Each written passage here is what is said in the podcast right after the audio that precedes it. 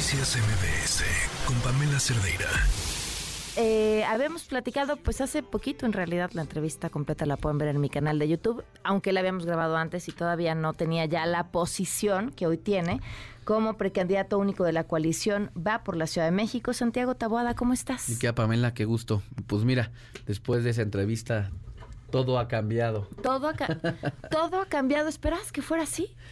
No, a ver, eh, tú sabes, creo que ese día hasta lo platicamos, era un tema, de, nos registramos, lo que sí sabíamos todos es que la única manera en la que pudiera seguir adelante en la etapa era tener tres firmas, ¿no? Bueno, tres avales de los partidos de la coalición. Y bueno, pues en mi caso fui el único que obtuve ese aval de los tres partidos.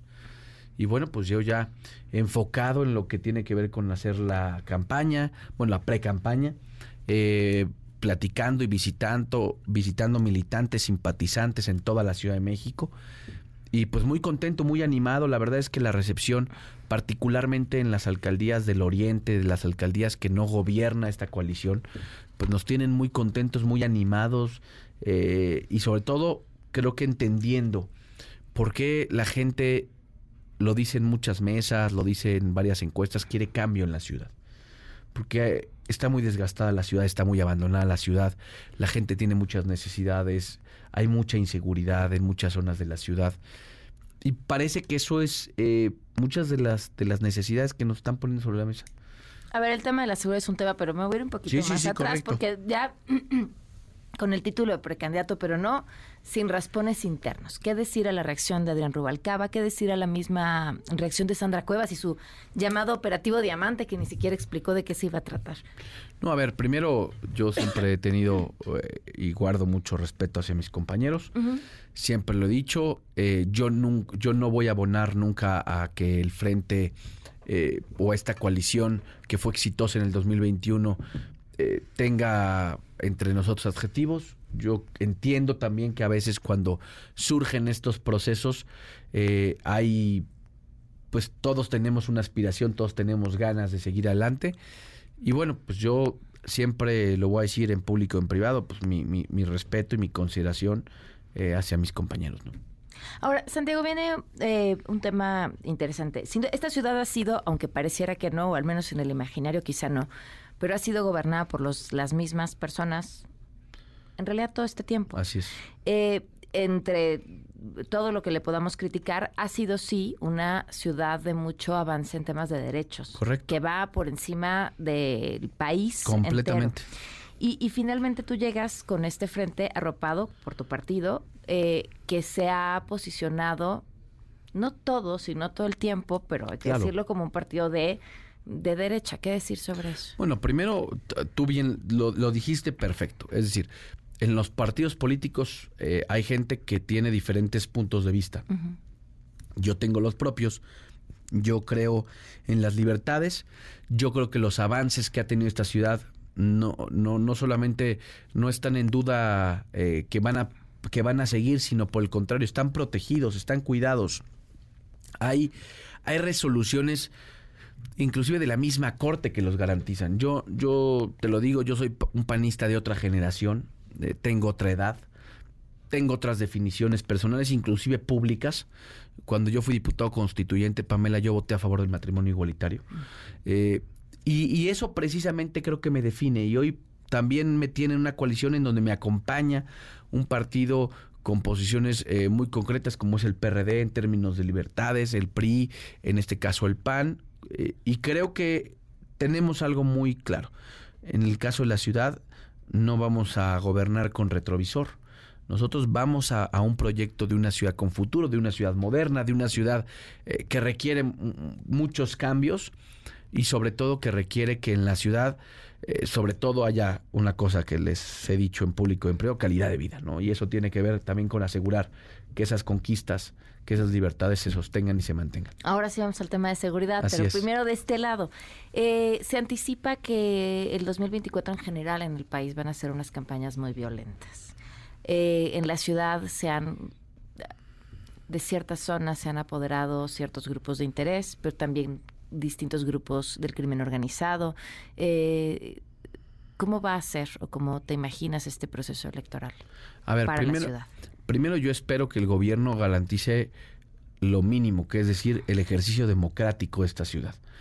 Y tú lo dijiste, eh, eh, en la que todos podamos recorrerla, caminarla, debatirla, y que no sea porque si un grupo te lo permite o no, y más grave, si alguien de, vinculado con la delincuencia organizada te lo permite o no, eso sería una tragedia, ¿no? Y me parece que esta ciudad no puede vivir ni, ni puede ser rehén de que estos grupos permitan o no un ejercicio democrático, político.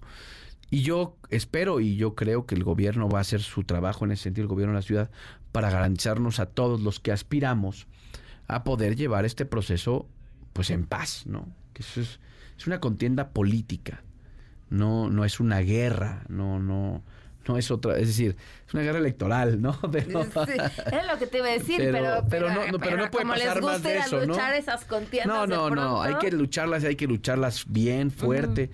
Pero me parece que hay cosas que tenemos que todavía este, cuidar, ¿no? Eh, ¿Te preocupa que se intensifique el, tema judicial en tu contra o alrededor de quienes tengas que tengan con pues un mira, electoral? Me parece que el gobierno eh, va a hacer todo. Yo no estoy luchando contra la candidata de Moreno, estoy luchando contra el aparato de la ciudad.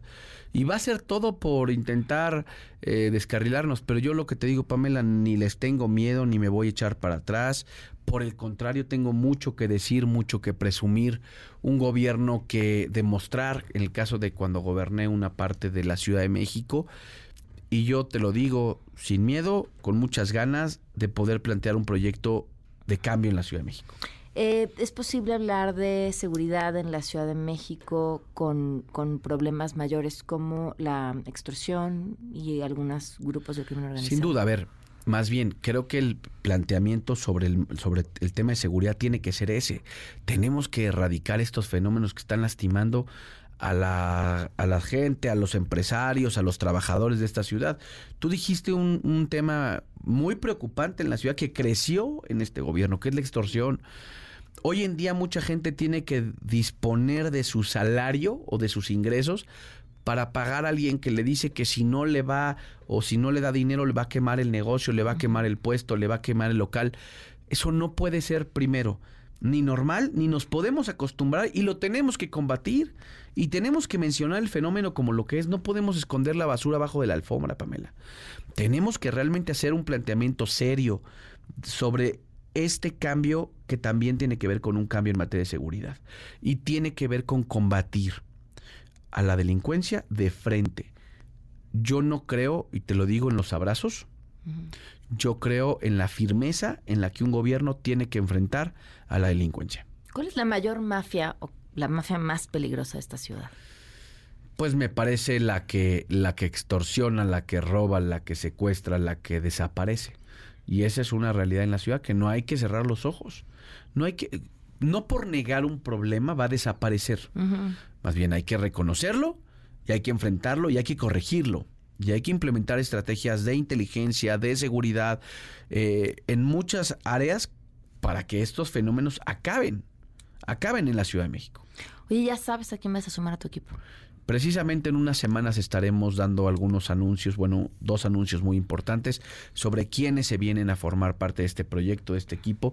Gente con capacidad probada, gente con historias de éxito, con conocimiento de los diferentes temas de la ciudad, pero sobre todo con un compromiso de cambio en esta ciudad. Oye, ¿qué decir sobre eh, tu rival? Pues mira, me parece que, decía, son dos modelos en esta ciudad. Un modelo que funcionó, que le dio servicios a la, a la gente, que le dio seguridad, no solamente a los que ahí viven, ¿eh? a los que ahí trabajan, a los que ahí transitan, a los que ahí estudian, como es el modelo en el cual encabezó Santiago Taboada en Benito Juárez. Y por otro lado, porque he estado ahí, porque nadie me lo ha contado, porque la gente en Iztapalapa se queja de inseguridad, se queja de falta de agua, se queja de falta de servicios públicos, se queja de un abandono, por ejemplo, escuelas secundarias cerradas desde hace seis años porque no les han podido arreglar una barda. Esa es la Iztapalapa que gobernó Clara Bugada. Y entonces me parece que eso es lo que hoy en día está en el debate de la ciudad, en, esta opción que tienen los chilangos, de cómo, cómo queremos. Yo creo que la ciudad se debe de parecer más en servicios, toda la Ciudad de México, más en servicios, más en seguridad, a, a esta Benito Juárez. Y tiene que ver precisamente con el atender la desigualdad. A mí no me parece justo que en esta ciudad, dependiendo del lugar en el que vivas, es el servicio público que te toca. Yo creo que esta ciudad hay que igualarla, hay que emparejar la cancha, pero igualarla para arriba. Que las zonas más marginadas de esta ciudad tengan servicios, tengan condiciones de calidad de vida. Eso es lo que le queremos ofrecer a esta ciudad. Que ellos en décadas, Pamela, no le han ofrecido, ¿eh? ¿Y alcanza el presupuesto? Por supuesto, a ver, tan alcanza que y tan alcanza y sobre todo hay que tener prioridades. No, el, el dinero y el presupuesto de un gobierno es finito, se acaba. Pero me parece que tienes que priorizar, que tienes que priorizar que la gente viva con seguridad, que la gente tenga una banqueta lista, que si se sube al transporte público no se caiga, que si va a un hospital público, Pamela, reciba atención médica, que reciba una medicina que si un niño de esta ciudad o una niña de esta ciudad va a una escuela pública, las bancas no estén rotas, que el pizarrón pinte, que el baño no sea una tragedia. Eso es lo que está buscando la gente en la ciudad. Y en eso hay que priorizar el presupuesto de esta ciudad. ¿Por qué?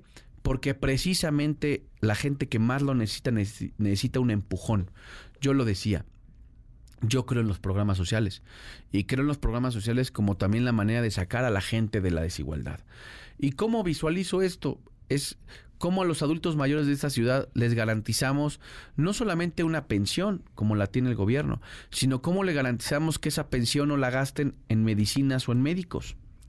Como lo hice en Benito Juárez, yo tenía un programa social que precisamente iba dirigido a adultos mayores y personas con discapacidad a las cuales les garantizábamos las medicinas de manera gratuita. Yo sé que quienes nos están escuchando estar diciendo, ¿por qué no le pregunta qué va a hacer en...? Ah, porque estamos en etapa de pre-campaña y no, Tenemos que hablar de lo que no puede hablar de lo que planea hacer. Pero, ¿qué te hubiera gustado hacer que no pudiste hacer Benito Juárez? Pues yo creo que una de las cosas que naturalmente estuvo pendiente por porque no tuvimos una condición de presupuesto, fue seguir invirtiendo en las escuelas públicas. Yo invertí una gran cantidad de dinero en las escuelas públicas, me hubiera encantado acabar con todas. Aunque no era responsabilidad de la alcaldía, me parece que, eh, o no total, porque sí pudimos eh, meterle dinero, pero ver las escuelas públicas de esta ciudad sin techos a veces para cubrirse del sol y de la lluvia, me tocó estar en una escuela en donde tenían 40 años pidiendo un, techo. En la Ciudad de México, Pamela. Me hubiera encantado eh, seguir en ese, y haber acabado todas las escuelas públicas de Benito Juárez y dejarlas de calidad, nuevas. Eso es lo que yo veo y lo que yo quiero en la ciudad. Que no haya diferencias entre si vas a una escuela pública o una privada, entre que si vas a un hospital público, que realmente pueda recibir atención de calidad en cualquier, en cualquier espacio que tengas de la ciudad.